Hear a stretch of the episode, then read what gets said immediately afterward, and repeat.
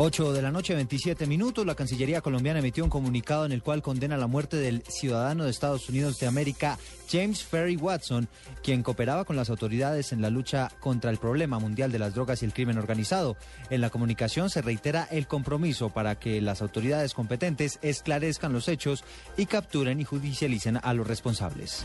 El gobierno norteamericano, a través del director de la sección de asuntos de narcóticos de la Embajada de Estados Unidos, James Story, anunció que pese a la muerte del funcionario de la DEA de Estados Unidos mantendrá el apoyo a Colombia en la lucha contra los narcóticos.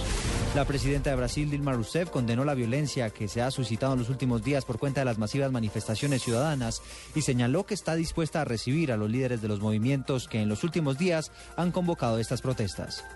El Consejo Nacional Electoral estudia si cabe alguna sanción a la registraduría por haberle entregado a la administración de Gustavo Petro los documentos que contienen las firmas que buscan su revocatoria. El próximo martes habrá una reunión de este organismo y se definirá si queda en firme una ponencia según la cual se habría violentado la ley.